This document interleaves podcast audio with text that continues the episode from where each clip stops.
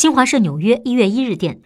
二零一九年在全球经济放缓贸易摩擦以及地缘政治紧张等不确定性上升背景下美元作为避险资产受到投资者的青睐。不过分析人士普遍认为随着影响全球经济前景的不确定性逐渐消退二零二零年美元可能趋弱。